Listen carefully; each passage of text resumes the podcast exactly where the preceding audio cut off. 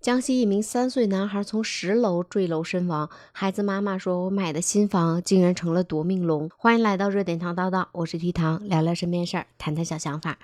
买新家、装新房，这算是我们人生中的一件大事儿，也算是一件喜事儿。但是江西一妈妈带着孩子去查看家里边装修房子的进度的时候，却发生了悲剧。事情发生在江西，在四月二号的时候，有一个孩子的家长带着孩子一起去看新家的装修情况，但是因为窗户只安装了框架，没有安装玻璃，导致孩子从十楼头朝下坠亡。事情发生之后，男孩的家属认为是装修公司与小区的管理不善，没有在窗户外安装防护网，导致意外的发生。物业表示，如果是物业该承担的责任，他们会承担。现在已经向当地派出所报了警，事件正在处理中。在这个视频下边，有很多网友提出了不同的观点。有的网友觉得是装修公司应该负主要责任，因为没有设置安全措施；业主其次，因为没有看好孩子。对于这个看法，有的网友提出疑问，他说：“嗯，毛坯房交付的时候不是应该安装好窗户和防护栏吗？”网上有一个自称这小区的业主做了一个回复，他说，事发的地点和他是一栋楼，然后房子是精装修的，但是后期业主拆护栏、封阳台，阳台是铝合金框架先装，然后再装玻璃，也就是在这个空档出了意外。也有的网友说，装修公司必须要做好防范的，打官司定性绝对是装修公司主责。这类案件已经不是第一次发生了。然后还有的网友觉得，应该是孩子监护人负主要责任，因为带孩子去施工现场的时候没有盯紧孩子。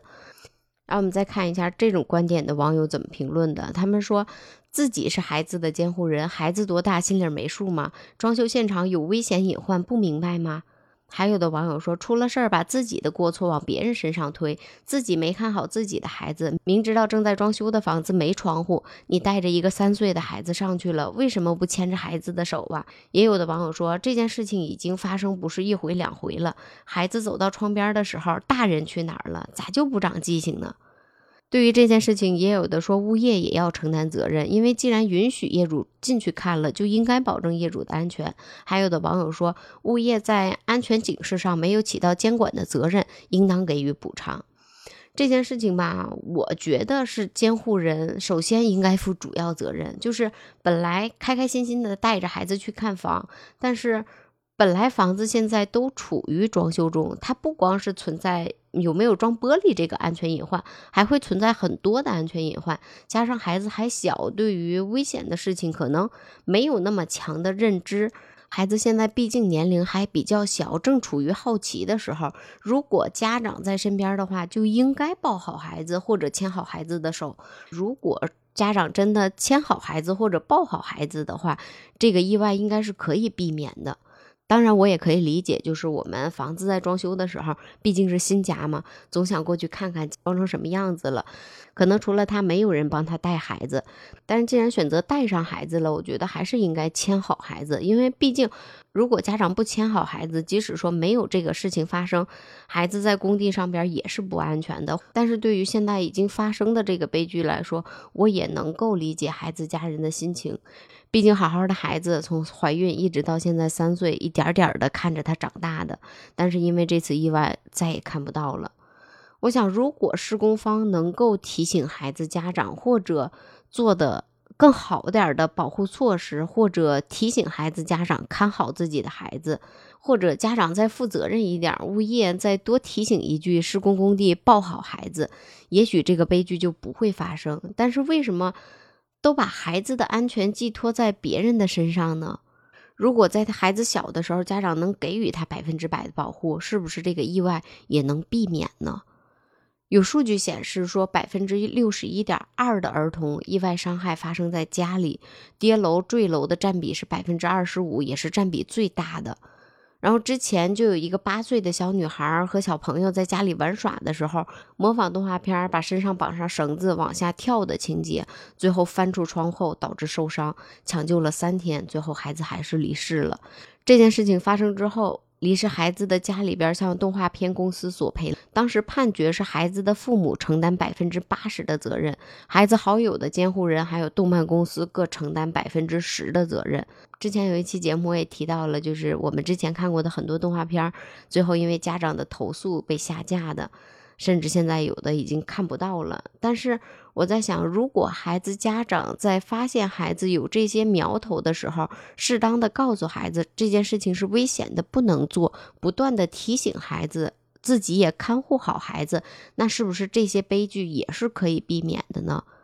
当面对孩子发生意外的时候，家长首先想到的是这件事情是谁错了，可能是谁引起的，是不是也应该反思一下自己有没有错呢？我们平时在发现孩子做危险事情的时候，有没有告诉过他这件事情危险呢？还是当我们发现孩子做危险事情的时候，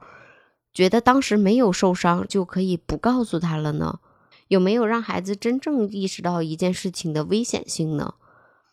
然后网上有网友分享了他们带孩子的一些经历，有的说我家的房子还没装修的时候，和爱人去看房，顺手把孩子放在了飘窗上，窗户是装好的，只是开着。我们两个正商量要不要装防盗窗，一扭头发现孩子已经趴在窗户上了，吓了一身的冷汗。窗户下面半截是封死的，那时候只比孩子高出了一个头。不会掉下去，但是看到的时候还是吓坏了，于是决定马上装防护窗。然后也有的说，我家孩子两岁的时候，我正在洗衣服，孩子在地上玩，突然听到一声喊，我猛地抬头朝阳台看，发现孩子侧着身子从阳台的空格往外挤，头已经挤出去了一半，吓得我大气都不敢喘，飞快地奔过去，一把把他拉回来。我仔细看了一下有关这件事情的评论，评论区里边最多的就是一定要安装好防护措施。最后还是希望家长能给孩子